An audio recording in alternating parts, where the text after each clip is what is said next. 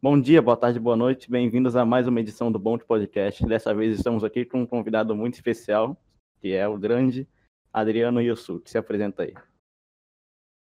Bom dia, boa tarde, boa noite, talvez boa madrugada. É, eu sou Adriano, é professor de matemática. Já fui Adriano Yusuke, que era meu nome artístico há alguns anos.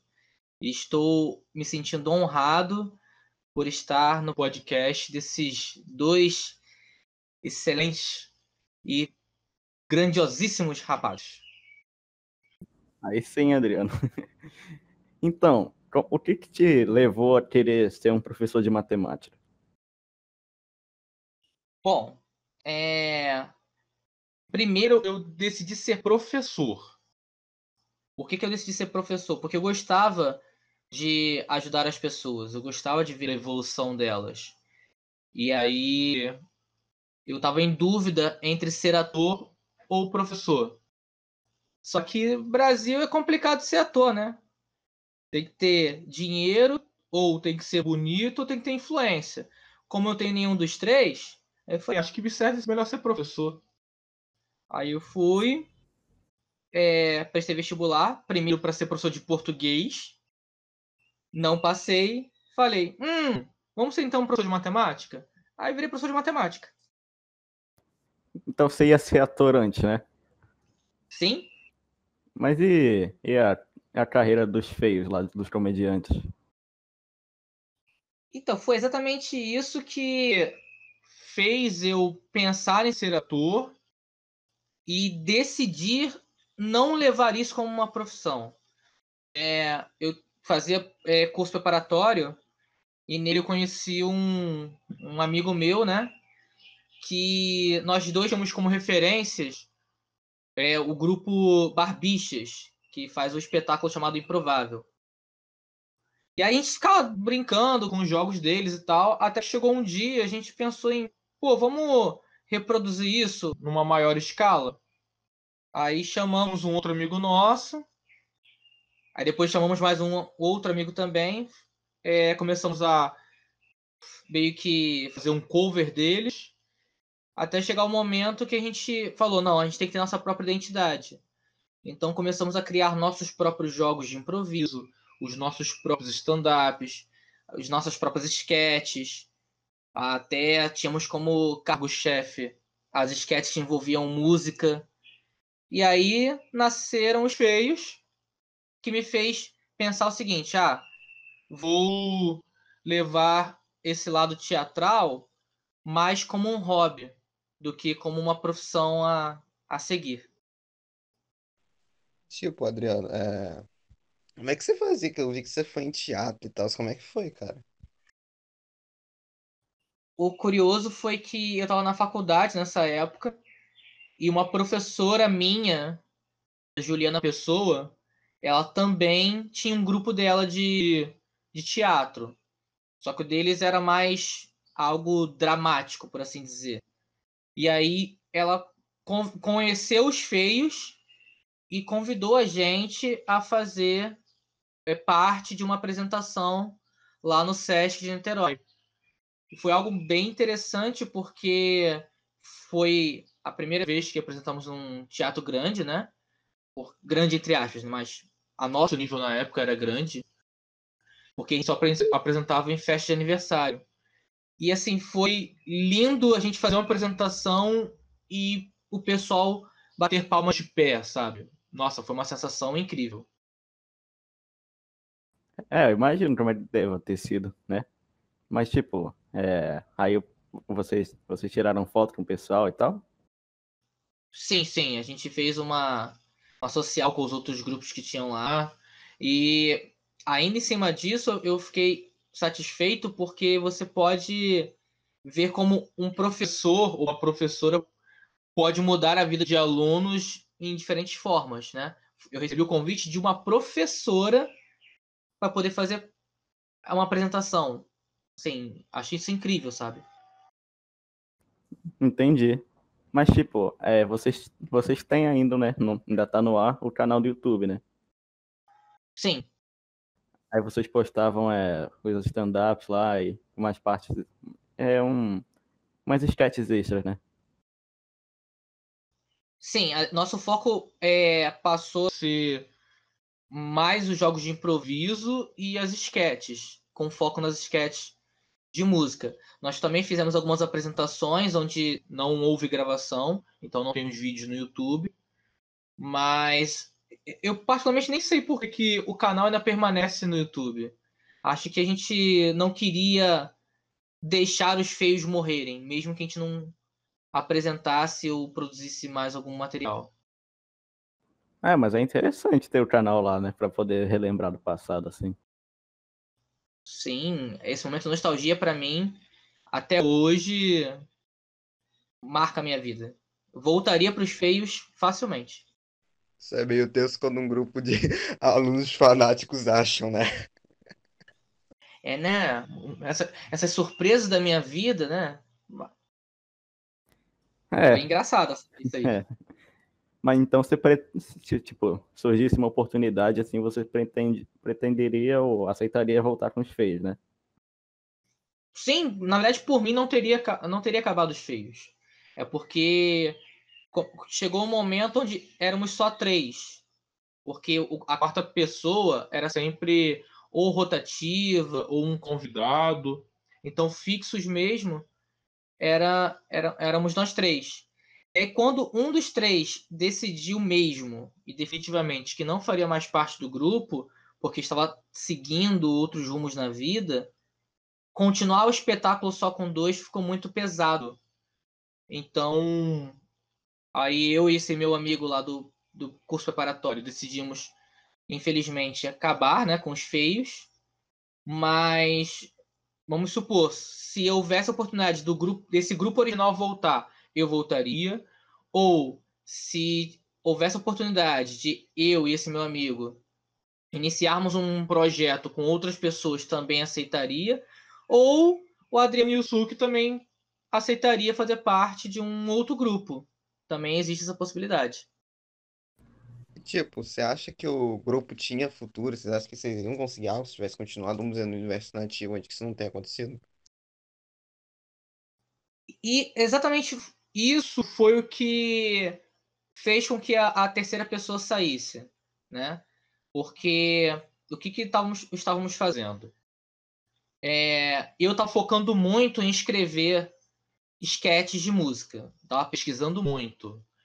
O meu outro amigo estava pesquisando muito sobre é, programas que pudessem auxiliar, né? Essa parte mais é, tecnológica era com ele.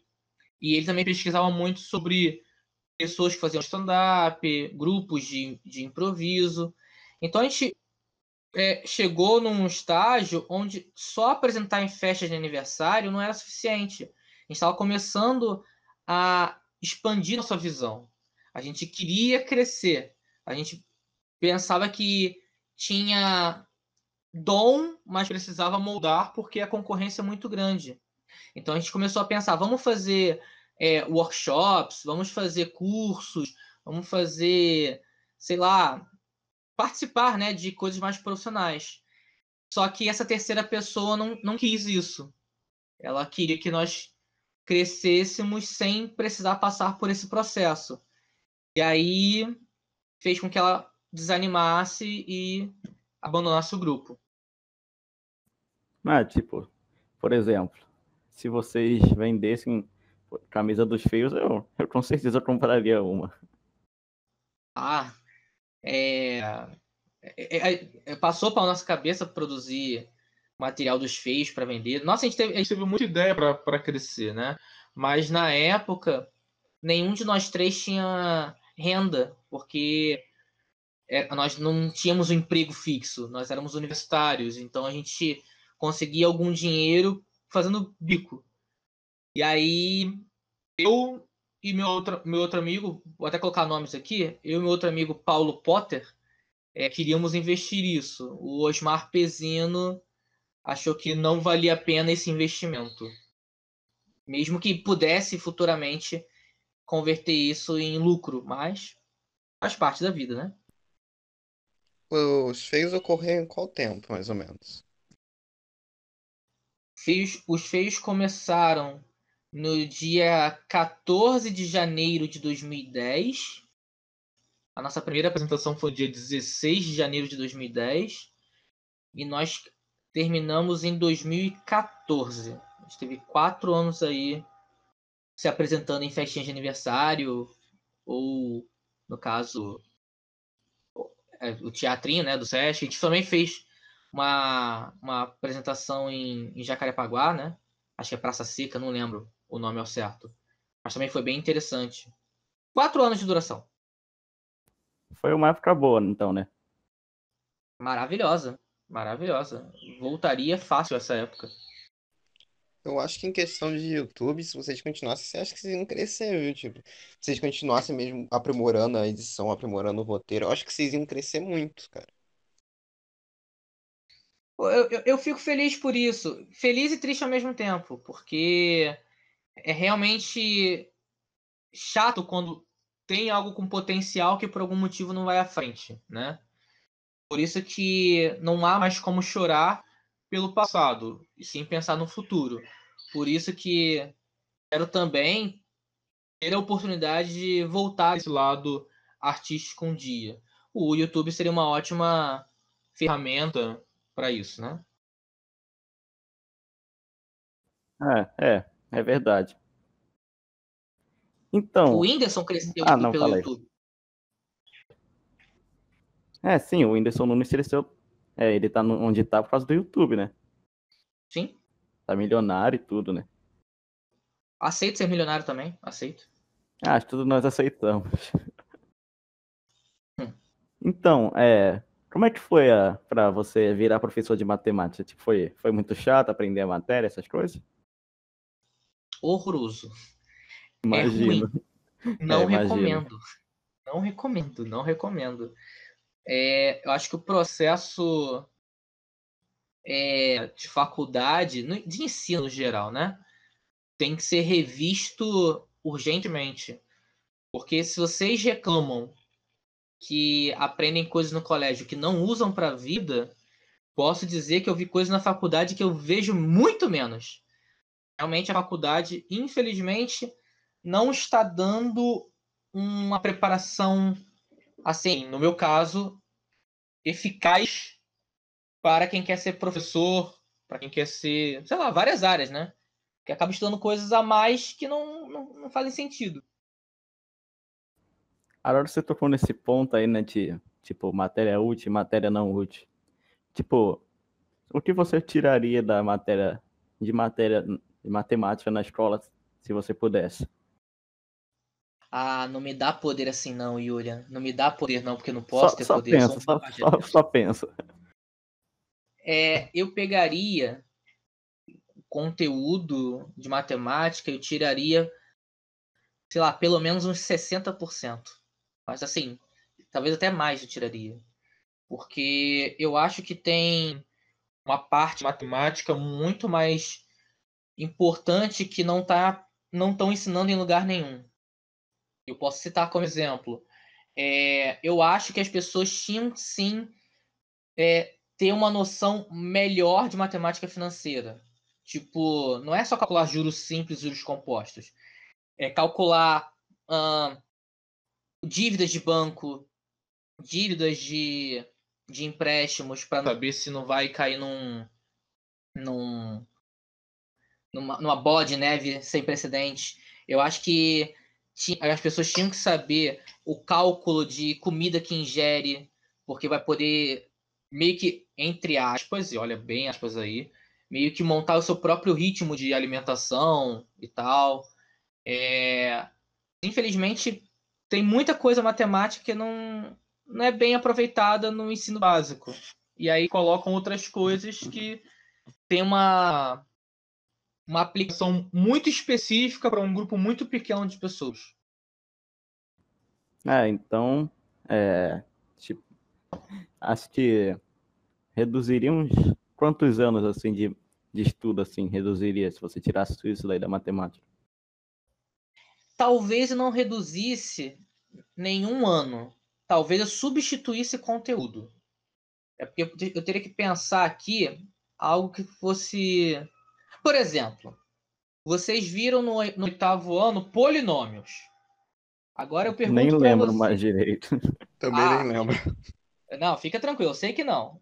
Mas, assim, é aquele negócio de é, produtos notáveis e etc. Isso é, tem no, no, no dia a dia? Tem, tem. Vocês conseguem enxergar isso facilmente? Não. Então, eu acho que eu não colocaria isso no oitavo ano. Talvez eu colocaria isso só no ensino médio e para quem quer seguir um ramo mais de exatas, sabe? É, eu acho que as pessoas. Eu acho que o colégio tinha que, não só em matemática, mas em todas as disciplinas, tinham que ensinar coisas mais palpáveis ao cotidiano. Por exemplo, a gente não tem noção quase nenhuma sobre, sobre leis. A gente não sabe os nossos direitos. E a parte de, de leis é muito importante, porque a gente acaba é, nos privando de algumas coisas sem saber que tinha direito a isso. Por que, que não incluem leis na, na educação? Tem que incluir. Eu concordo bastante com você nesse ponto. Acho que a escola devia preparar mais também, tipo, como, como viver mesmo, sabe? Dar um pouquinho de culinária, talvez, também, porque você precisa pelo menos saber fazer um arroz e feijão, sabe? Também, sei lá, como Concordo. você vai pagar uma conta, como funciona esse tipo de coisa, como compra uma casa. E várias outras Sim. coisas, assim, como funcionam, sabe? Estratégias profissionais, acho que deviam ser dadas. Concordo com você Sim. nesse ponto. Sim, sim. É, eu, eu, eu particularmente gosto, por mais que eu não saiba muito cozinhar, eu, eu gosto da área de, de gastronomia. E na França, eles fazem um investimento muito bacana nisso. Eles pegam é, a comida, de, sei lá, da região sul e levam para a região norte. Eles fazem essa troca dentro das escolas para que todo mundo conheça as maravilhas que tem o país como um todo. Eu acho que isso também poderia ser feito no Brasil, por exemplo. Não só para provar comidas, mas ter acesso a receitas, adaptar receitas, porque adaptar receitas é regra de três. É um conhecimento matemático. Você tem como aprender a cozinhar e aprender matemática ao mesmo tempo. Mas, infelizmente, não vem dessa maneira. O que, que você acha das provas em si? Acho que são necessárias, mas não acho que estão sendo feitas da maneira mais correta. Eu acho que a, a avaliação de um aluno ela é muito mais subjetiva. Eu acho que uma prova ela não te define. Ela, eu acho que ela ajuda a ter um parâmetro sobre você, mas não te define. Porque existem dons que vão além do colégio. Criatividade, por exemplo. Eu sempre enalteço a criatividade de vocês dois. E criatividade é algo que não trabalha tanto assim, né? Em só fazer prova, né? Então, acho que tinha que mudar. Mas tinha que mudar a educação como quase que como um todo. É, tipo, mas você acha que é possível assim, é, em breve ou daqui a um tempo, mudar a educação? Breve, não. Que vai mudar? Acho que vai. Porque, assim, eu acompanho como, tá, edu- é, como foi o processo de educação ao longo dos anos. Se a gente parar e olhar muito lá para trás, é, o ensino tradicional está comparativamente decaindo muito, né? Estão tentando incluir mais tecnologia em sala de aula, estão tentando incluir mais o aluno em sala de aula, só que esse processo está ficando muito lento, tá muito lento ainda. Mudar, mas vai demorar aí. Vai demorar muito, infelizmente. E, tipo, tem casos onde o aluno, ele termina a escola, mas ele fica perdido, ele não sabe o que ele vai fazer, ele não faz ideia de qual ramo ele vai, vai exercer, sabe? Isso é bem tenso, porque a pessoa ficou anos ali se preparando e aí quando sai realmente para viver, não sabe o que vai fazer, sabe? Exatamente, Gabriel, exatamente. E aí vamos pensar, se o governo colocasse a- mais gastronomia nas salas de aula, mais ensino sobre leis, mais ensino sobre cálculos reais do dia a dia, né? Não que não seja real o que aprende no colégio, mas coisas bem mais palpáveis. você teria uma noção mais prática das profissões. Porque, ah, estudei um pouco sobre leis e me, e me apaixonei por isso. Vai tender, vai fazer com que as pessoas tendam a querer ser, sei lá, advogadas, né? Ah, é, se a, é, começasse a implementar mais construção de objetos nas, nos, nos colégios, vai cativar mais pessoas que queiram ser engenheiros, né? Eu acho que deveria exatamente fazer uma educação diferente para que menos pessoas ficassem perdidas quando terminassem o ensino médio, tivessem um caminho mais preciso. Eu acho que a escola também podia oferecer aulas de música, programação, robótica, essas coisas, né? Por exemplo. Sim, sim, sim. Super apoio, super apoio. É, é, é complicado, né, também, tipo, é, só ter essas matérias básicas que a gente se aprofunda, tipo, num nível tão grande assim, né, tipo, por exemplo, quem está estudando matemática agora, por exemplo, no nono ano, tipo, ninguém quer saber para que que, como é que faz a fórmula de Bhaskara, por exemplo, né? Uhum. Eu acho que, tipo, os alunos hoje em dia, né, a maioria deles, né, obviamente tem, tem tem porcentagem que gosta de estudar e tal, mas, tipo, acho que tá todo mundo muito desestimulado. Tipo, só de ouvir a palavra estudar, o pessoal já fica. Ah. É, eu acho que é isso. Pois é. Pois é, mas assim. É... Pegando gancho com o que você está falando. Eu acho que a parte de estímulo ela é, ela é um pouco complicada. Em que quesito? Porque, infelizmente, na vida adulta, você tem mais deveres do que direitos, né? Quando você é mais jovem, é... também tem que começar a ter esse pensamento de, nossa, eu tenho deveres. Qual é o meu maior dever? Estudar. É chato? É, mas quando você for trabalhar, também vai ser chato. É, então, se você começar já desde cedo a se acostumar a fazer coisas que, infelizmente, você não aprecia muito, você vai estar um pouco mais preparado para trabalhar. Porque já pensou, você chega, vou colocar aqui um exemplo, tá? Tem uma pessoa que passou toda a infância dela e adolescência fazendo só aquilo que gostaria de fazer. Aí ela consegue o primeiro emprego. Na primeira ordem do chefe que ela não gostasse, ela teria problemas. E ela não conseguiria se adaptar a isso. Então, essa parte do estímulo eu vejo dessa maneira, de tipo, acho que cada pessoa tem que procurar o seu próprio estímulo. Seja ele porque gosta da matéria, ou seja ele porque entende que aquilo ali é importante futuramente. Mas eu acho que essa visão também é válida, tá? Sim, sim, entendi. É, tipo, eu acho que acho que a escola também podia, tipo, conversar com o aluno sobre o que, que ele está pensando aqui, que ele está pensando em fazer, assim, se ele já está pensando, né? Por exemplo. Tem gente que ainda não pensou o que quer fazer da vida, mas já tem uma mínima ideia, assim, tipo, acho que também é legal a escola, tipo, falar, ah, você quer aprender mais de humanos ou mais de exatas, entendeu? Tem um projeto aí que estão tentando implementar já tem alguns anos de fazer o um ensino médio diferenciado é, quando sair do nono ano, fazem essa pergunta se quer mais para exatas ou mais para humanas.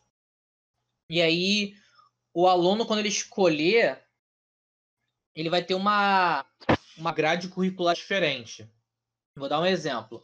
Gabriel escolhe ser mais de exatas.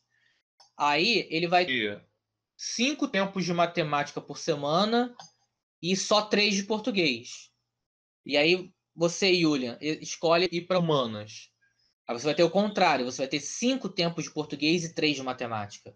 Ou seja, vocês dois vão continuar vendo as mesmas disciplinas, né? Português e matemática, porém, cada um com uma intensidade e um foco diferente. Eu acho que é um projeto que é interessante se for bem elaborado. É, tudo depende de se for bem elaborado ou não também, né?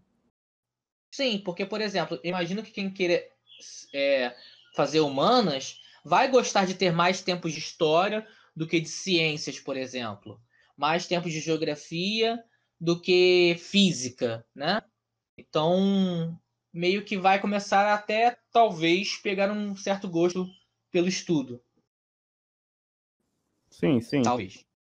É, talvez também. As... É, é, é, um, é um pensamento válido também, como você fala, né? Mas, Sim, tipo... lá, lá em Portugal tem um colégio que é mais ou menos assim. Você escolhe qual ramo você quer fazer, né? E aí você tem mais tempos de aula daquilo que você escolheu. Tem dado certo lá, mas nem tudo que dá certo lá fora dá certo no Brasil. É, né? Mas, tipo, é... na maioria das vezes, o... tipo, a gente, os brasileiros gostam de pegar os, os exemplos de lá, né? Também. Sim. Tá, é. Acho... Mas você acha que dá certo sempre? É, não é sempre que dá certo, né? Como a gente sabe. Uhum. Então, é, falando ainda de escola, tipo, você acha que os trabalhos de casa, assim, os laços de deveres de casa, é, eles têm que continuar sendo o mesmo tipo ou não? Hum, então, eu vou dizer como se eu fosse, né, um, algo mais acima do que um professor, o que, que eu elaboraria? Eu acho que tem que existir dever de casa. Vou dizer o porquê. Porque, pelo menos para matemática, matemática se aprende na prática. Se você só treina no colégio, você está treinando pouco. Porque a ideia é você treinar sozinho em casa para exatamente saber onde está errando e conseguir consertar isso. Né? Porque uma coisa é você fazer exercício com a ajuda de alguém, outra coisa depois é você fazer exercício sozinho. Então tem que criar uma autonomia. Porém, eu sei que muito dever de casa é desestimulante. Então, eu acho que tinha que ser dosado a quantidade de deveres de casa para por, por matéria, por disciplina, para que o aluno consiga treinar sem ficar altamente cansado com excesso de deveres, porque não é só matemática que existe. Tem matemática, tem português, tem geografia. Se cada um deles passasse 10 deveres de casa por semana, seriam tipo 100 deveres de casa por semana. É muita coisa, eu sei que é muita coisa. É, aproveitando aí que vocês ainda estão falando de escola, eu também acho um pouco errado, por exemplo, na escola a gente tem várias matérias, né? E, tipo, você tem que passar em todas. Você não pode ficar abaixo da média nenhuma. E às vezes você não é bom mesmo naquela área. Só que você é bom em outra, sabe? Por exemplo, vamos dizer que eu sou. Na real, fazer um exemplo que é real, né? Falar sobre mim. Eu sou horrível em português. Eu sou. Nossa, não consigo entender português. Agora, uhum. outras matérias eu consigo entender até de boa, entendeu? Matemática, se eu me esforçar mais, eu consigo pegar. Todas eu consigo, sabe? Eu consigo entender. Mas agora português não entra. E aí, tipo, eu tenho que ser bom em todas, sabe? Sendo que, sabe, muitas vezes eu nem vou seguir nada com português, eu vou ter que ser bom em português para passar. Entendi. E até eu te faria uma pergunta. Qual seria o número ideal de matérias que um aluno pode reprovar? Exemplo, ah, chegou no final do ano, o aluno reprovou em, sei lá, matemática e geografia. Esse aluno deveria passar para o ano seguinte ou não porque ele reprovou em duas? Qual o número ideal para você? Olha, acho que talvez assim, acho que o aluno poderia reprovar em duas mesmo, porque eu acho que em duas estaria um bom número. O que, que você acha, Julia? Duas, duas é um bom número. E tu, Julia? Olha, cara, eu acho que, tipo, acho que, eu acho que três tá bom, não tá? Três? É. Ok. Mas, tipo, o que você acha de três ou duas? Uh... É porque, assim, eu acho que depende muito de quais são essas duas e quais são essas três. Ou, do ou, ou melhor, ou de quanto, por quanto que ele reprovou. Porque, por exemplo, eu vou dizer o seguinte: ah, se, eu, se, se há um aluno meu que reprovou só em matemática, sei lá, a média é 6, ele reprovou com 4,5, e reprovou só em mim, sei lá, eu acho justo o moleque passar, né, para a série seguinte, porque ele tem aquela defasagem matemática. Acontece, ele prefere outras coisas. Tudo bem. Mas assim, uma outra situação. O, o rapaz, ele passou em tudo, mas reprovou em mim. A média é 6, ele tirou 1. Se ele tem média anual 1, é sinal que a defasagem dele de matemática é muito grande. Tipo assim, é muito grande. E como matemática vai fazer parte de ciências, de física, de química, de biologia, eu não sei se esse aluno passar, mesmo que seja só em uma, seria algo bom. Porque no futuro ele estaria, ele estaria é, comprometido não só com matemática, mas com várias outras disciplinas. Então, acho que cada caso é um caso. Acho que não tem que ter um número específico tem que ver o por quanto ou o porquê que ele não conseguiu ir bem naquela disciplina. Acho, ah, essa é a minha opinião, né? É, é, é, sim, sim, sim. Eu entendi, entendi o que você quer dizer. É, vai de cada aluno, né, como você falou. Sim, sim, sim, é. E, e assim, uma coisa que eu acredito é que não, é, não são só as matérias de colégio que são importantes. Não são. Eu acho que se o aluno consegue é, ter outras, outras inteligências, outros conhecimentos que vão além disso, e tem que seguir nisso. Né? Vai que, exemplo, mais uma vez a criatividade. Se você consegue converter sua criatividade em algo é, que no futuro você consiga converter em, em uma profissão, por exemplo, vai, segue, né? Eu acho que tem algumas matérias até que vão te atrapalhar do que te ajudar, né? Então. É isso. Por exemplo, ó, vou dar um, um exemplo aqui. Vai que o cara é um, um baita de um escritor de roteiro, assim, de filme, um baita escritor de histórias. Assim, já escreveu um, dois livros que são extremamente bons. Uhum. Tipo, aí a escola vai lá e, tipo, bota ele para estudar mais matemática ainda, né? Acho que é uhum. complicado, né, cara? Sim. Ele tinha que pegar esse, é, é, esse dom dele e trabalhar esse dom. Por isso que eu com, a, apoio a ideia de ter um, um ensino médio diferenciado, que ele participasse de mais tempos de humanas do que de exatas, né? Sem deixar de ter exatas, porque querendo não, exatas faz parte do dia a dia. E ele explorar o seu ponto forte principal, que no caso aí é a escrita. Sim, sim, sim. Ah, falando em ensino médio agora, é... o que, que você acha desse tal de quarto ano do ensino médio? Quarto ano do ensino médio? Isso. Conheço pouco. Poderia me falar mais do que você sabe sobre ele? Eu só soube que estão é, pretendendo, estão pensando em fazer um quarto ano do ensino médio por causa do coronavírus. É, você sabe de mais alguma coisa, Gabriel?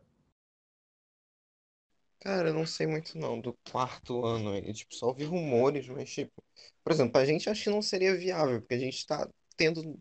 Pode não estar tá tendo melhor nono ano, mas a gente tá tendo um nono ano, sabe? Eu não sei se pra gente seria viável, não. E bom, é, é, no caso, essa é a primeira vez que eu ouço essa ideia de ter um quarto ano por causa do coronavírus. Eu também não acho que seria a solução, né? Porque. Sei lá, né? Tipo. Era para fazer direito desde o início. Estão tentando consertar agora, colocando mais um ano. Mas o que vão colocar nesse um ano? O ano que não aprendeu? Então era mais fácil reprovar todo mundo, pô. Era mais fácil. Aí faz tudo certinho. Aí vamos supor, vocês vão para o primeiro ano, ano que vem. Aí vamos fazer de novo o primeiro ano, ano que vem, o segundo, o terceiro ano. E aí, quando chega no quarto ano no médio, você vai estudar de novo aquilo que viu no nono ano. Não faz muito sentido. Realmente, não faz. Pelo que eu, eu vi aqui agora, o quarto ano do ensino médio seria para quem, é, tipo, sentiu necessidade de fazer um ano aqui porque não conseguiu aprender quase nada com esse ano. E também dependeria muito se o aluno quer continuar na escola quando acabar o terceiro ano. Acho que não vai querer, não. É. É. Não, eu até vi um projeto que também não, não é oficial, né? Estão pensando em aprovar. É que o aluno que achar que não está conseguindo aprender, ele pode assistir às aulas da série que ele teve o problema. Então vamos supor, vocês passaram para o primeiro ano ano que vem. Aí vamos fazer o primeiro ano normalzinho. Aí, mas aí o Julian fala, poxa, não aprendi matemática direito no nono ano. Aí o Julian tem o direito de ir lá na turma do nono ano assistir aula de novo de matemática. Mas não é nada oficial ainda. É. É, também dependeria muito da boa vontade do aluno. Não, eu quero aprender de novo, vamos lá. É, tipo, não, eu tô aqui de bobeira. Vou lá. Vou lá rever. Eu acho que a, a minoria faria isso, né? Na minha opinião. Eu acho que ninguém faria, porque, vamos supor, assim, uma, uma ideia muito louca. Vamos supor que chegasse em abril, você quisesse voltar a assistir aula de matemática. Aí você foi na, numa aula qualquer minha. E eu tô ensinando, sei lá. No, na metade de ensino de áreas. Se você perdeu a primeira aula de áreas e não lembra, você vai continuar perdido. Então, ou segue desde o início bonitinho, fazendo toda a construção certinha, ou não vai, porque vai se perder mais. É. É. Tá certo. Eu acho que o assunto escola acabou por enquanto aqui, né? Acho que a gente já falou tudo o que tinha para falar. Real, você tem alguma tem coisa para falar? pergunta. Tem mais uma pergunta. O que você acha do. Não é, não é bem escola, né? Mas faculdade. O que você acha da faculdade, Adriano? Porque, tipo, eu sou- obviamente não sou da faculdade, né? Mas eu vejo minhas irmãs, cara. Eu vejo que elas têm uma pressão incrível. Tipo, minha irmã que é de artes, ela tá aprendendo muita coisa que ela não vai usar, sabe? Muita coisa inútil. Muita, muita, muita coisa inútil. Tipo, ela tá tendo EAD agora e, tipo, 90% da aula são coisas completamente fora do assunto e inúteis, sabe? O que você acha do, da faculdade, Adriano? Então, foi, o que- foi o que eu falei logo no início desse, desse podcast. Se vocês veem coisas no ensino básico que são, entre aspas, inúteis, na faculdade isso é pior ainda. Realmente você chega lá e vai ver coisas que você não vai usar. Não vai. Então, quando eu digo que tem que pegar a educação e mudar quase que completamente, é também pensando na faculdade. Porque a faculdade deveria ser algo bem mais específico, bem mais voltado para aquilo que você quer.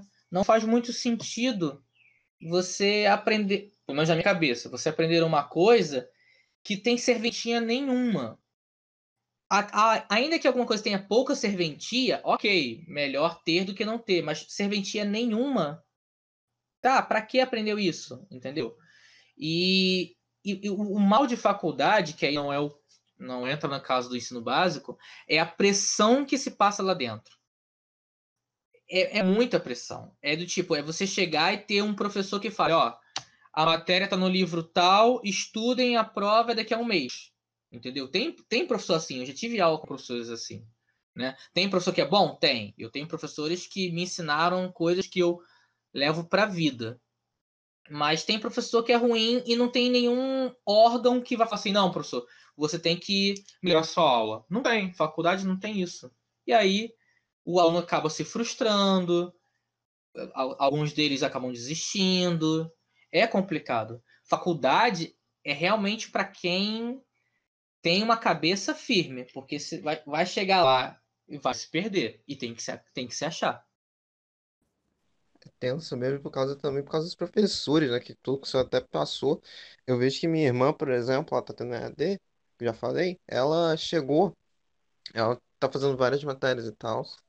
Chegou uma professora dela e passou um livro, acho que de 200, uns três livros, assim, eu acho, os três mais ou menos, de 200 páginas e tinha que ler um por semana. E não são livros ah, que eu pego assim leio rapidinho, não. São livros aqueles que têm a linguagem complicadíssima, sabe? Para entregar, fazer um trabalho sobre isso, um livro, ler o livro em uma semana, entendeu? Aí ela tinha que fazer esse trabalho, mas ainda fazer os outros trabalhos de outras matérias, entendeu? Eu acho que os professores da faculdade são brabos, né? É porque, assim, eu acho que o que, que tem de errado na educação? É as pessoas estão pensando mais em jogar o conteúdo do que ensinar o conteúdo. Por exemplo, eu tenho um ano inteiro para trabalhar uma gama de conteúdos com, com uma turma. Um ano é um tempo para mim bacana. Na faculdade, não. Na faculdade, o professor tem quatro meses e meio para jogar uma gama de conteúdos. É muito pouco tempo. Então, o que ele faz? O que, que ele faz? Ah, em top de trabalho, leia, leia, leia, leia, resuma e se vire, entendeu? Eu acho que se é para fazer direito, ou estende e bota mais tempo de faculdade para ensinar com, com mais eficiência, né? Mais eficácia, ou tira conteúdo. Se é pouco útil, melhor tirar conteúdo. E aí você pega aquilo que é realmente importante e trabalha melhor. É. Adriana, ó, me responde uma pergunta agora. EAD funciona? Você acha que funciona? Rapaz, olha que pergunta polêmica. Hum, hum. Então, se você me perguntasse isso é, até o ano passado, eu diria que não, com certeza. Não. Porém, no, no semestre passado, eu tive aula com o meu professor professor Francisco, que virou meu orientador de, de, de mestrado, e ele me mostrou que tem como fazer um ensino à distância bom. Existe essa possibilidade. Então, assim, ensino à distância é, é, é bom? Eu prefiro ensino presencial. Mas ensino à distância é totalmente ruim? Não. Tem pessoas que se adequam melhor ao ensino à distância. Por exemplo, o Gabriel falou: ah, pessoalmente, eu tenho dificuldade em, em perguntar.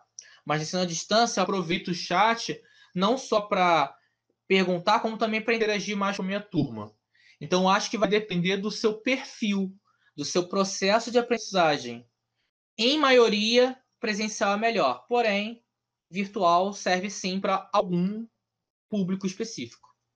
Minha é, opinião. do jeito, do jeito que você falou aí, parece que, tipo, do jeito que está sendo usado, não funciona. Isso, do jeito que tá sendo. É porque assim, muita gente foi pega de surpresa, entendeu? Eu fui pego de surpresa. Eu nunca tinha trabalhado com ensino à distância na vida. E não tinha nem de perto essa pretensão. Então, quando me jogaram esse ensino à distância, o que, que eu pensei? Eu vou tentar me virar com aquilo que eu sei. E qual aquilo que eu sei? Comédia.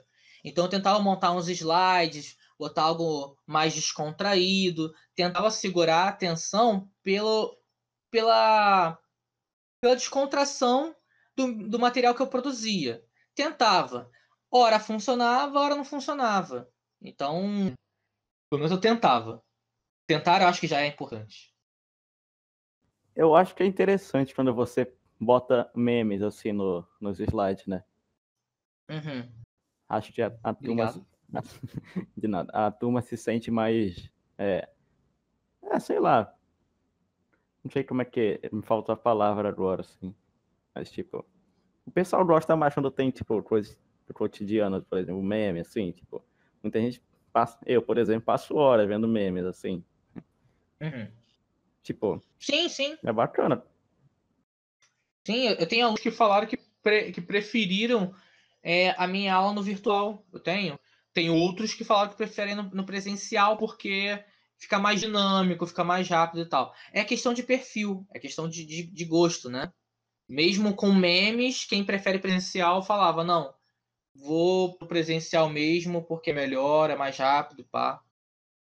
Eu acho as duas, as duas aulas, na real, são, é, é, são muito boas, cara. São duas aulas, tipo, presencial e online, né?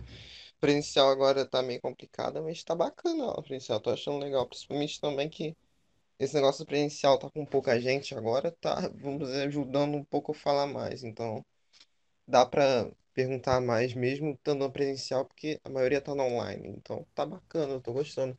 Outra coisa também que eu queria falar é que eu fico bravo que tem, se eu coloca meme, né? Eu fico muito bravo. Tem gente que chega. Ai, professor colocou meme antigo lá. Mano, cala a boca, velho. O professor tá tentando ser legal contigo e você chega e fica falando esse de merda, cara. Poxa, ele tá tentando se enturmar com você, tá tentando fazer um negócio ali legal e você tá falando, ah, vai se ferrar, cara. Eu fico indignado aí, com Gabriel. isso.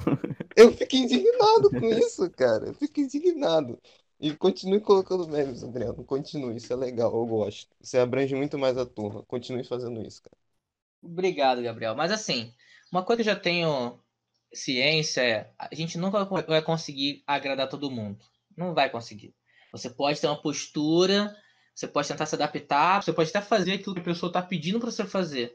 Mas tem gente que vai sempre reclamar. Então, é, eu, eu me incomodava muito com isso antigamente. Nossa, como eu me incomodava. Eu ficava triste até. Poxa, fulano falou mal de mim, que não sei o quê. Hoje em dia eu tô mais tranquilo, porque eu foco nas pessoas que gostam de mim e que estão crescendo comigo.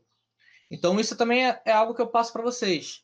É, se vocês verem que tem pessoas que estão criticando vocês só por criticar, não é dar uma crítica construtiva. Não, é só porque está criticando, então ignora, segue, segue o barco, porque as pessoas que estão com você vão te apoiar. E ainda em cima do que você falou, eu por enquanto, ainda, pelo menos, tá cedo, eu sei, ainda não consegui ver muita vantagem nesse ensino híbrido, que é alunos presenciais e outros alunos em, em casa. Mas eu espero que consiga ver as vantagens. Mas tá difícil de ver. hein? Tá difícil. Olha, olha só, Adriano, é, eu vou dar minha humilde opinião aqui. Uhum. O que já tava ruim, ficou uma merda agora. É. Tipo, tipo, é, a qualidade de áudio e imagem tá péssima agora, né? Tipo, Uhum. ficou um eco gigantesco, assim, também. Às vezes que acontece, na, já aconteceu na, na aula, tipo, o, o microfone de outros professores conecta lá no fone e tal, vai dar uma confusão também. E tem vezes que a câmera do computador fica tão ruim que não dá para ler o que tá no quadro também, né? Uhum. Aí, tipo, também não tem motivo, né? Que na nossa escola aqui, que, tipo, dá um certo horário, manda os alunos embora, depois volta a aula ali. Por quê? Qual que é a necessidade? Eu não sei, não sei. Eu sigo ordens. Falaram que é pra seguir assim, a gente segue assim, mas. É... Aí, aí que tá. Por exemplo, se houvesse um investimento em educação, não digo nem do colégio, digo de cima, né? Digo a nível de governo. Eu acho que conseguiria fazer um esquema que ficasse bom para todo mundo. Então, por exemplo, tem aluno que quer o ensino presencial. Ok, coloca professores presenciais para esses alunos que estão querendo ensino presencial. Tem gente que prefere o ensino virtual. Então, coloca professores nesse ensino virtual. Ah, mas vai ter professores diferentes. Então, separa tempos. Vamos supor, aqui uma ideia também aleatória. Eu dou dois tempos de aula na, na sua turma na, na quarta-feira. Um tempo eu dou aula só para quem está no presencial e o outro tempo só para quem está no virtual. E assim todo mundo tem minha atenção 100% e tem o conteúdo sem deixar ninguém de fora. É uma outra ideia também. Mas para isso precisa de muito investimento e infelizmente o Brasil e vários outros países não colocam investimento em educação. É, o negócio da, tipo, para uma aula presencial ser boa, assim, tipo, tinha que ter um tripé no meio da sala, né? Filmando o quadro num ângulo bom, tipo, uma câmera boa, e o professor ter aqueles microfones, você bota na camisa, sabe? Assim, tipo. Você já viu, né? Sandy, tipo Sandy Júnior. Eita, o Gabriel caiu. Ah, tá, voltou. É, aquele microfone lá, tipo, assim, seria perfeito, assim. Sim, sim, sim. A, a, só que aí tá, a aparelhagem é cara. Essa apare- aparelhagem de tipo um vídeo decente, um áudio decente, tudo é caro. E aí, se, novamente, o governo investisse nisso, os colégios teriam como pegar esse investimento e dar uma educação de qualidade melhor ainda para os alunos. A gente está se virando muito com o que tem, cara. Está se virando muito com o que tem.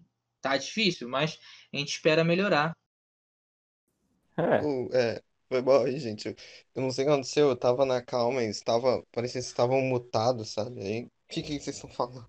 Ah, a gente tá falando de, tipo, como é que aula, que aula, que aula online, é, quer dizer, aula presencial tá uma merda, que tinha, tem um equipamento melhor, essas coisas aí.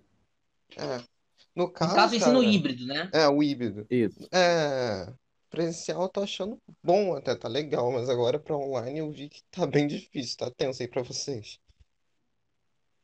É porque, assim, vou dizer por mim, por exemplo, é muito complicado eu tenho que olhar para quem está no presencial ao mesmo tempo que eu tenho que olhar para o chat. E porque o som é, do microfone dos alunos é, não chega em mim direito. Então, ou eu tenho que sair do quadro e ir até o, o tablet para poder ouvir melhor, ou eu tenho que ter um olho biônico para enxergar aquelas letras minúsculas do chat e responder. E aí é muito complicado dar aula para dois públicos que estão em lugares diferentes, né? É, o, o negócio do, do EAD também, né, que é diferente do presencial, que tipo, no presencial você tem que olhar para o quadro, não tem distração, só se você pegar o celular escondidinho ali, dar uma olhadinha e tal. Mas no, no, no EAD, tipo, você tá ali e o professor não faz a mínima ideia do que você tá fazendo. Você pode estar tá jogando na sala enquanto o professor tá falando ali por exemplo. Você também pode parar, olhar o celular, ficar ali um tempo olhando o celular, mexendo no Instagram, Twitter, tanto faz, e o professor ali achando que você está vendo a aula também. Assim, é... tem alunos que eu sei, isso eu realmente sei, que quando saíram do presencial para ir para o virtual, acabaram é, meio que se perdendo. Tipo, ah, no presencial conseguia participar, conseguia perguntar e tal, mas no virtual, por estar dentro de casa, acaba se, se perdendo um pouco, ou em celular, ou em jogo, ou porque tem que ficar fazer, fazer as coisas dentro de casa. Eu entendo esse tipo de aluno, super, super compreendo. Mas também existem alunos que não rendem e não rendem nem no presencial e nem no virtual. Mas não é render porque tem dificuldade, sim render porque não está afim. Quando está no presencial, conversa pra caramba quando tá no virtual, joga pra caramba. Então, esse, esse aluno em específico tem que começar a rever os seus conceitos, porque tá esquecendo de cumprir os deveres dele. Eu vou dar meu exemplo aqui, Adriano. Vou até fazer um expose de mim mesmo. É. Vou ser sincero com você que, tipo, tinha aulas. Vou, vou, vou falar a realidade, uns 70% eu dormia, mas, tipo, não é porque 90% não era porque eu queria, é que eu ficava lá olhando pra tela e principalmente tem professor que tem a voz calminha, sabe? Aí, cara, Uhum. descia um, um- uma tela preta, acordava, só aparecia, só, só aparecia assim, ó. Você foi removido da reunião. Só isso, sabe? Era tenso. As suas aulas não dormia, não. As suas aulas eu não consigo, eu não dormia. Eu não... Que O bom. senhor era um dos únicos que eu não dormia. Acho que só duas aulas eu realmente estava assistindo. Agora, depois de um tempo no final da aula online que eu estava tendo, que eu realmente não dormi. Que eu consegui ficar acordado. Agora na presencial é impossível dormir. Eu acho que eu não dormi É. nenhuma vez em uma aula presencial. Tipo, tipo, o professor tá dando material eu dormir. Nunca aconteceu isso. Sempre fiquei ali. Então, tá aí um exemplo. Eu não, cons... eu não consegui aguentar meu sono. Sim, é como eu falei, tipo, você tá em casa, então você. Pô, geralmente tem, tem pessoas que assistem aula na cama, deitados até. Eu, quando assisto aula, eu tô na minha cama, deitado assistindo aula. E aí, às vezes, o professor tá com uma explicação muito calma, muito branda, com uma vozinha assim. Sim, começa a bater aquele soninho. Eu entendo também, sou aluno. E aí, por isso eu falei, ah, tem aluno que, infelizmente, não conseguiu se adequar um pouco a essa realidade virtual. Porém, tem aluno que nem no virtual, nem no presencial, simplesmente não quer estudar e aí não há o que fazer para esse tipo de aluno. É, é verdade. Assim, eu, pra ser sincero, já, tipo, eu tava vendo uma aula de ciências aí, se eu não me engano. Ou de. Não, acho que era de ciência mesmo. Eu tava assim, deitado na cama, olhando o computador, assim, aí eu fui ah, caindo assim o olho, aí, aí acordava assim, continuava vendo, aí acho que eu tirei uma sonequinha de cinco minutos, aí eu acordei e falei, caralho, fodeu, tem que levantar que senão tô ferrado. Sim, assim, até do meu próprio orientador, que ele não, que ele não ouça esse podcast ou esse pedaço do podcast. Mas teve uma aula dele que eu tava tão cansado e tão sem cabeça para assistir aula que eu, ah, vou jogar um futebolzinho aqui rapidinho. Aí peguei o meu PS4 e fiquei jogando. Foi uma vez só, tá? Mas só. isso acontece. Tinha dia que não, não tá afim. Então, real- dias assim acontecem. É- A ideia é só não tornar isso frequente. Poxa, Adriano, uma vez eu pedi pra jogar GTA V, eu já tinha terminado o TV, eu pedi pra jogar um pouquinho, você não deixou, mas jogou, jogou futebolzinho no PlayStation na aula, né? Tô vendo, Adriano, tô vendo. Tá vendo? Absurdo, né? Ó, enfim, a hipocrisia. Que absurdo. Enfim, a hipotenusa, né? Enfim, a hipotenusa. É. Acontece. Acontece nas melhores famílias. Sim, sim. É, eu acho que acho que de escola foi isso. Vamos falar de anime Ok. agora? O que, que você acha? Conheço pouco, mas posso tentar. Mas conheço realmente muito pouco. Qual, tipo, você gosta bastante de Yu Yu Hakusho, né? Sim. Tanto que o Yosuke, né, do seu nome aí é, é o Yosuke, né, lá. Sim. Então, é, o seu anime preferido é esse mesmo? É, é, é que? Eu não esqueci agora. Yu Yu Hakusho? Sim. O meu top 5 de animes é primeiro Yu Yu Hakusho. Sei lá, me encantou de uma maneira muito boa. Acho que é muito completo. O segundo anime clássico da galera, Death Note. Que anime do bem. Me, me, me identifico tanto. Ou como me identifico. O terceiro anime é um anime mais bobinho, mas achei a história interessante, que é um anime chamado Lovely Complex. O quarto anime, One Piece. Pelo menos quando eu tava tentando acompanhar, mas lá muito no início e depois me perdi. E por enquanto o quinto colocado fica variando, porque eu gosto muito de Kakegurui, gosto muito de é, Promise Neverla- Neverland. Ah, então fica esse meu top animes. E, Fala aí, mano, fala aí. é, valeu, valeu, pensei que você ia falar, já me mutei aqui. E o Hakusho é brabo mesmo, Adriano, eu assisti quando eu tinha sete anos de idade, é brabo mesmo. Só não gosto muito quando chega lá no final, acho que o torneio lá, eu esqueci o nome, acho que é o Torneio das Trevas. Torneio das Trevas é a melhor parte Makai. do anime. É Ah, muito tá, bom. sim. Sim, não, o que aconteceu no final do, do Hakusho foi até um pouco chato, porque o escritor dele tava meio que cansado de escrever Yu Hakusho. Mas como ele tinha con- contrato, aí ele começou a fazer meio meio sem vontade, sabe? Mas a melhor parte realmente é o Torneio das Trevas, porque tem comédia, tem romance, tem briga. Melhor parte mesmo. E o Suki vs Toguro, né? Ô, Toguro. Nossa, o Toguro, Toguro arrepia, né, cara? Nossa, Sim, muito sim, bravo. sim, sim, sim.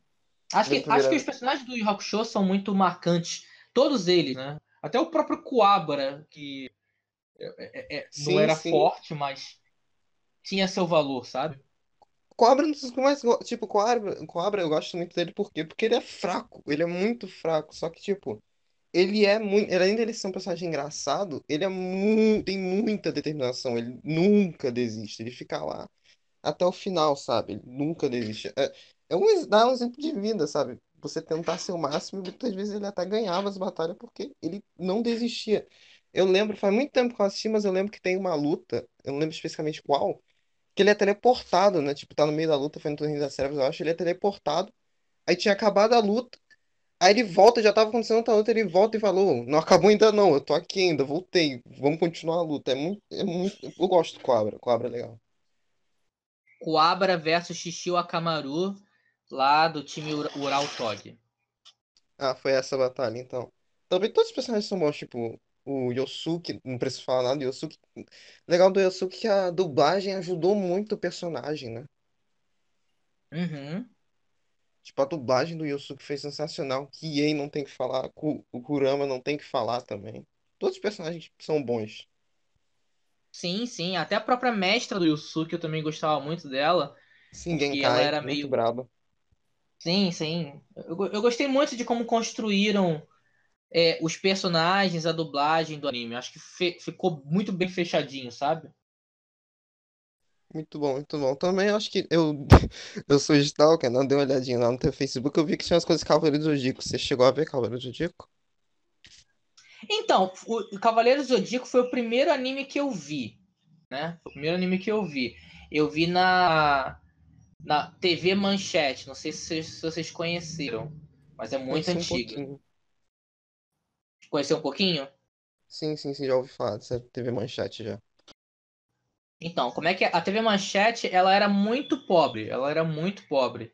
E aí ela compro- é, comprou um pacote de desenhos, que no caso eram os animes, e assim, ah, vou colocar aqui, mas não levo muita fé não.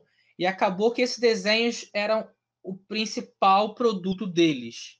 Que aí veio é, Cavaleiro Zodíaco, veio Super Campeões, veio Yu Hakusho, Shurato, Samurai Warriors, Sailor Moon.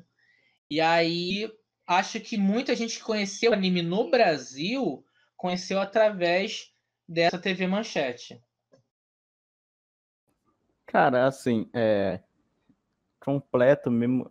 Acho que só vi três animes completos, assim. Eu terminei de ver The Promised Neverland recentemente. Eu Uhum. vi Death Note inteiro. E Jojo, né? Clássico. Que você tem, que- você tem que ver, Adriano. Você tem que ver. Vou ver, vou ver. Prometo pra vocês que eu vou ver. Tá bom. Assim, tipo, o meu preferido de todos eles foi. é, Primeiro eu tava. Tipo, eu tinha botado Death Note em primeiro lugar, sim. Mas quando eu acabei de Jojo, não, não deu. Não deu. É, ficou em primeiro direto, assim. Uhum. Tipo, eu comecei a ver o One Punch Man, mas eu não curti muito a ideia do anime, não. Assim, tipo, não que um cara que matasse todo mundo com um soco não fosse legal, mas. Sei lá, não fui muito com a cara do anime, assim. One Punch Man eu vi. Eu vi, peguei na metade, minhas irmãs estavam vendo, tipo. Elas estavam vendo, eu fui lá e acabei vendo, mas eu não vi muito começo, mas tem umas. One Punch Man tem umas partes bacaninhas, sabe? Que o personagem principal é muito forte, mas ele não tem o reconhecimento aí. Eu não lembro. Cara, faz muito tempo que eu não vejo anime mesmo. Tipo, só tô vendo Jojo bem de vez em quando. Mas eu lembro que tem. Posso estar falando merda, mas tem uma hora lá pra frente vai cair, eu acho que um meteoro na Terra, alguma coisa assim, vai destruir a Terra. E ele vai lá e vai dar um. Ele vai lá pensou, pô. Antes o Genos, né, que é um amigo, acho que é Genos, o amigo dele vai lá e tenta destruir.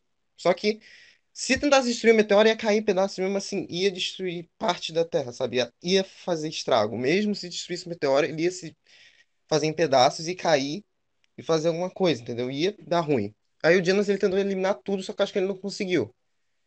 Aí chegou o Saitama e deu um soco, só que ele não pensou nisso. Ele simplesmente deu um soco, ele pensou, pô, vou salvar a Terra, deu um soco. E todo mundo fica bravo com ele, tipo, ele salvou a Terra. Ele pode não ter lembrado do detalhe que ia fazer em pedaços, mas ele salvou a Terra, entendeu? E mesmo assim ficavam muito bravos com ele, ele pistola.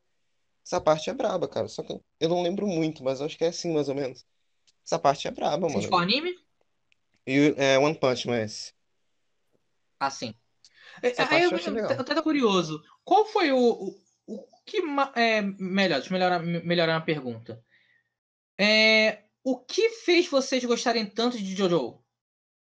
Cara, eu, eu não sei. Eu não sei, eu sinceramente não sei. Tipo, os personagens são incríveis, assim, né? Eu, eu considero, assim, tipo. Eu não sei, cara. Por mais que o anime não tenha pé nem cabeça em alguns momentos, assim, tipo, seja muito bizarro, como o nome diz, né? Eu não sei, cara. A história, eu, eu curto muito a história, eu curto muito os personagens. E é isso, eu acho. Ah, Jojo pra Tá, mim foi ba- macumba. Macumba pra mim. Ué. Cara, o primeiro anime que eu assisti mesmo, assim, foi Bakugan, se eu não me lembro, se eu me lembro direito. Vocês já chegaram a ver Ah, tô Bakugan? ligado, sei, sei qual é. Tipo, lembra um pouco Pokémon, né? Só lembra mesmo. Mas, que é, é É. anime de. Sim. é anime de bicho, monstro, essas coisas, né? Monster Game. É, é Monster Game? Não, é Monster. Ah, não lembro. Mas assim, é, quando o Pokémon lançou aqui, foi uma febre, porque ele era o único. Aí depois lançaram o Digimon, né? Que também era muito bom. E aí começou a, a trazerem novos animes nessa, nessa pegada. Acho que tornou um gênero que o pessoal curte. É, sim. Mas, é, cara, eu acho que, tipo. Depende. Pro anime ser bom, depende de muitas coisas, né? Por exemplo. Qual que é o, o que que você acha que é o principal para anime ser bom?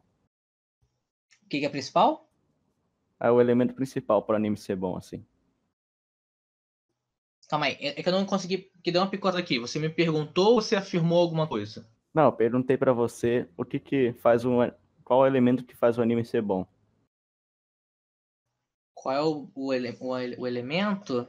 Ahn, originalidade. Porque até então eu nunca tinha visto uma história parecida com o Yu Hakusho. Até então eu nunca tinha visto uma história parecida com Death Note. E até então eu nunca tinha visto também uma história parecida com Lovely Complex. São histórias muito originais e até depois, eu- depois que eu vi essas histórias, eu até vi outras histórias parecidas. Mas como vieram primeiro, me chamaram muito atenção na época. Então, assim, a ideia de você ter uma. O Death Note é incrível porque ele é, ele é uma batalha de inteligência. Eu adoro animes inteligentes, adoro coisas inteligentes. Então me prendeu de, de uma maneira absurda. E por mais que o Hakusho não fosse é, muito inteligente, é, os personagens são originais, que é o que eu estava conversando com o Gabriel agora há pouco. E isso me segurou a ver o, o anime. É, tipo, o negócio do Death Note é o L e o Kira brigando assim, né? Não, você, você é o Kira porque isso aqui, isso aqui. Não, eu não sou o Kira não, porque tipo isso aqui, isso aqui, isso aqui, isso aqui. Tipo, eu não gostei muito, é, vai ser um spoiler daqui pra frente, né? Ouça quem quer ouvir. Quando o L morre assim, depois dessa parte não, não ficou tão legal assim, sabe? Não, o Death Note acabou ali. Pra mim, Death Note é- acaba nesse episódio, Kira vence, ele morre e acabou. Aí depois disso. É que depois eles meteram os, é, os descendentes do L ali, né? O Nier e o Melo. Uhum. Eu não curti muito a ideia que, tipo, na, na, no episódio final lá, chega o Nier pro Kira e fala, olha só, eu troquei os cadernos aqui, isso aqui, isso aqui. Aí o Kira fala, não, mas eu já sabia que você ia fazer isso aqui, isso aqui, então eu troquei de novo ali. Aí depois vira o- Nier e fala, não, mas na verdade eu já sabia que você ia saber que eu ia fazer isso, então eu fiz isso aqui, isso aqui, isso aqui. Aí ele morre no final. Pois é. É. Isso foi zoado demais. Sim, sim, sim. Death Note perdeu pontos por causa dessa de- dessa zoeira aí, né, que fizeram com, com o anime. É, mas não deixa de ser um bom anime, claro, né? Sim, sim, sim. Eu acho que todo o início do Death Note fez com que ele merecesse, no meu caso, o meu top 2. É. Adriano, qual, qual que é o jogo que você tem mais jogado esses dias aí? Hitman. Você gosta Me tanto de causa ritmo uma assim? paz que você não tem noção. É, né? Tá bom, então. Mas por que, tipo... Por que você gosta tanto do ritmo? Bom, primeiro, você já conhece como é que é o estilo do Hitman? É, você chega ali, se disfarça, mata o cara e, né? Sem ninguém perceber.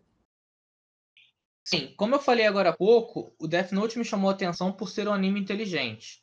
O Hitman me chamou a atenção por ser um jogo inteligente. É você ter um, um, um- mapa totalmente aberto e você pensa, caraca, como é que eu vou cumprir meu objetivo? É muito difícil. E aí depois que você consegue pensar em resolver isso, é, o jogo se torna assim, incrível. Eu gosto de desafios. E tanto é que eu jogo, jogo o Hitman sem nenhuma ajuda. É, sem spoiler, sem ver nada na internet. Tem um recurso de oportunidade, eu tiro. Eu quero realmente pensar em concluir a missão. E aí, depois que eu zerei Hitman, é, passando todas as missões, eu gostei porque agora posso fazer várias, é, várias vezes a missão, só que com outras perspectivas. Então, por exemplo, agora eu tô brincando de GTA no Hitman. Tô tentando ver se realmente ficaria mais fácil eu cumprir meu objetivo sendo um ignorante, ao invés de ser um furtivo. Então, por isso que chamou atenção. Você só tem jogado Hitman mesmo? Ah, não, eu tava jogando um jogo chamado. Pior que eu não sei como é a pronúncia correta, mas é Detroit. Detroit Become Ah, sim. Human. Sim, Detroit Become Human, isso daí. Eu sei. Já, já jogou? Não, não tenho Playstation, mas... Você sabe qual que é, né, Gabriel? É, certeza, você sabe. Já joguei um pouquinho já de Detroit, mas não cheguei a zerar. Ô, jogo bom. Menino, que jogo bom. É, verdade, Eu já- verdade. Eu gosto desses jogos de, de interactive drama, que é você escolher o caminho que você quer seguir. Não sei se você já jogaram algum jogo assim. Conhecem? Sim, sim, é da hora o Detroit mesmo. E principalmente é que você tem que pensar muito, né, nessas escolhas, né? Você pode matar um personagem, né? Eu gosto desse tipo de jogo. Então, Não quer dizer, eu não gosto tanto porque eu acho que eu vou fazer merda, mas eu gosto desse tipo de jogo. Mas a ideia é você fazer e consertar depois. Por exemplo, eu joguei um jogo chamado Until Dawn, que é a mesma premissa de você fazer escolhas. Já jogaram? Não, eu já joguei. não- eu não joguei ainda, não. Jogaço, muito bom também. Ahn, joguei um Hidden Agenda, também a mesma perspectiva. Tem o Jogos Heavy Rain também, né? que- Oi? Tem um chamado Heavy Rain também, que é de escolhas. Da mesma produtora. Heavy Rain, já zerei Heavy Rain É. também, zerei esse ano, na pandemia. É, assim, Eu gosto de jogos de escolha. é... Você curte um Call of Duty, GTS, jogos assim desse tipo? Também, também. Eu gosto de dar uns tirinhos por aí. É legal. Você já jogou algum Resident Evil? Eu zerei o Resident Evil 3, aquele Nemesis. O classicão? Classicão. Zerei. Nossa, que jogo bom. É, saiu o remake recentemente, né? O pessoal não curtiu muito porque cortaram muita coisa do jogo original. Pois é, eu tentei jogar um, um remake. Eu- eu- melhor, não sei se foi um remake, agora tem que verificar isso. Mas a PSN ela vende alguns jogos antigos adaptados para PS4. Tentei jogar GTA Vice City. E não foi, não foi bom não. Na época eu gostava tanto e agora não ficou tão bem feito. Eu acho que aquilo que era bom, deixa naquela época. Porque, tão, porque se é para tentar fazer, trazer de volta e não ser exatamente como era, é melhor não fazer. É, um remake aí que ficou bom, que o pessoal amou, foi o remake do Resident Evil 2. Ficou bom? Ficou, eu zerei, eu zerei pra caramba. O Gabriel que diz aí, né? É, Resident Evil 2 é bom. O 2 remake ficou da hora, ficou da hora. Pô, então vou, tô pensando em comprar então. Faz tempo que eu não jogo Resident Evil. Outro. Ô, Adriano, Fala aí, fala aí. Foi uma... Adriano, se tu pegar ali, a- colocar a PSN, eu posso te emprestar, cara. Digitalmente eu te empresto. Mas como se empresta jogos digitais? Ah, é simples, eu vou tipo, te passar uma conta, você vai colocar lá a conta no seu PlayStation. Aí você vai lá, você vai entrar na conta e vai mudar ela pra primária. Aí tu entra na tua conta e depois joga o jogo normal. Ah, Tipo, você pode ter todos os jogos digitais que ele tem, por exemplo. Todos não, porque alguns eu É. tenho dividido com outras pessoas, mas alguns jogos digitais eu posso te passar, só falar aí comigo que eu te passo. Por exemplo, dois, dois eu passo pra você. ah, interessante, interessante. Eu não sabia que tinha esse recurso. Eu pensei que você só poderia jogar os jogos é, assim virtuais se atrelasse eles à sua conta. Não, não, é, pode ser, tipo, só que, obviamente, você vai ter que passar a conta, né, para pessoa, ou seja, tem, tem que ser uma pessoa confiável. Mas aí você passa a conta, a pessoa coloca como principal, você vai, tipo, eu não vou poder jogar, mas eu não tô jogando tanto, você pode jogar à vontade. Ah, bacana, bacana, bacana. Podemos pensar nisso aí um dia. É porque eu, por exemplo, eu agora estou pensando em comprar é, o Cyberpunk 2077. Conhecem? Vai valer a pena, É, com, né? certeza que vai valer a pena. Vai, pô, tô muito curioso para ver como tá esse joguinho aí. Aliás, saiu uma gameplay nova dele agora, praticamente. Ah, ah, droga, droga. que- Como é que... Por que não lançaram ainda na PSN? Não, tipo, saiu gameplay, tipo, dos desenvolvedores mesmo. Ninguém tem o jogo ainda, né? Uhum. Vai lançar no... Mas tem data de lançamento? É, eu acho que tem, deixa eu... Deixa eu ver aqui. The Witcher já jogou, Adriano? Não, é bom. É da mesma empresa que tá. Acho que se eu não me engano, posso estar falando merda, mas se eu não me engano, o The Witcher é da mesma empresa que fez o. Tá fazendo Cyberpunk, né, não, Yuri? Isso, isso. É, é da mesma empresa, cara. Se você quiser dar uma olhada, The Witcher, tipo, muita gente gosta. Tem até série, né? Mas o The Witcher, ele, ele é meio. Ele é mais ou menos o quê? Ele é mais é, jogo de. Você tem um personagem, bate, bate nos outros e tal, né? Não é, não é de É escolha. Tem escolha, se eu não me engano. Tem um pouco de escolha, assim. É um RPG exato também, né? É, muita, a galera ama esse jogo, ama, adora.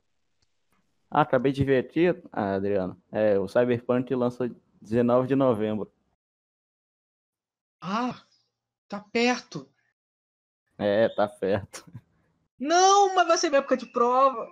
Ah, Tadinho. não, É, é, não vou É. jogar. é tenso. Tenso. Ah, 2021. Ah, 2021 eu vou jogar tudo que eu quero jogar. Vou jogar tudo que eu quero jogar. É, vai- tipo, você acha que vai continuar o coronavírus ainda em 2020 ou vai ter uma vacina? 2021 pode ter uma vacina antes?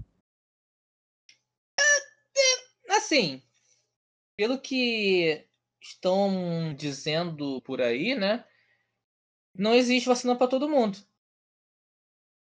Então, vai fechar 2020 do modo que tá agora. E a, e a ideia é rezar para 2021 começar bem. É, vamos, vamos, vamos rezar mesmo, porque tá tenso. Tá, porque assim, a minha esperança é começar 2021 como foi 2019, totalmente presencial, tudo aberto.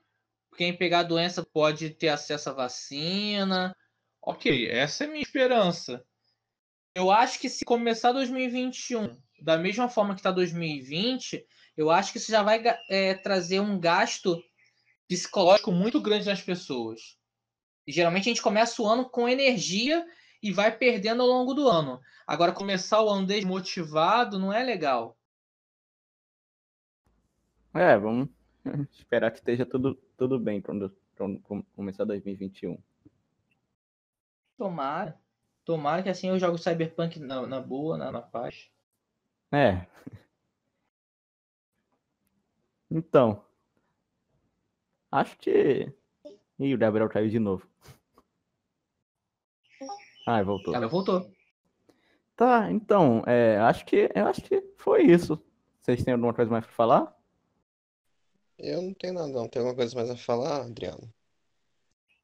Tenho sim. Eu queria mais uma vez agradecer esse convite que vocês fizeram para mim. É, E também, assim, eu, eu não consigo é, dizer o quanto me deixa orgulhoso esses projetos que vocês fazem juntos, sabe?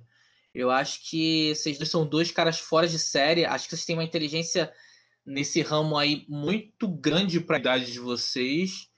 E eu vejo um futuro aí que vocês deveriam explorar. Meus parabéns de verdade por essa iniciativa de vocês. É, a gente tá tentando, né? A gente vai conseguir. faz parte, faz parte. Tentar, tentar sempre é válido. É. Vocês. Acho que foi isso, então? Vocês têm alguma coisa mais a falar? não, só queria agradecer o Adriano aí por ter vindo aqui falar com a gente. Então eu vou fazer encerramento aqui. É, muito obrigado por todo mundo que chegou até agora no podcast. Perdão se eu falei alguma besteira, alguma coisa errada aí, sobre, por exemplo, eu não manjo muito, perdão se falei alguma coisa errada aí.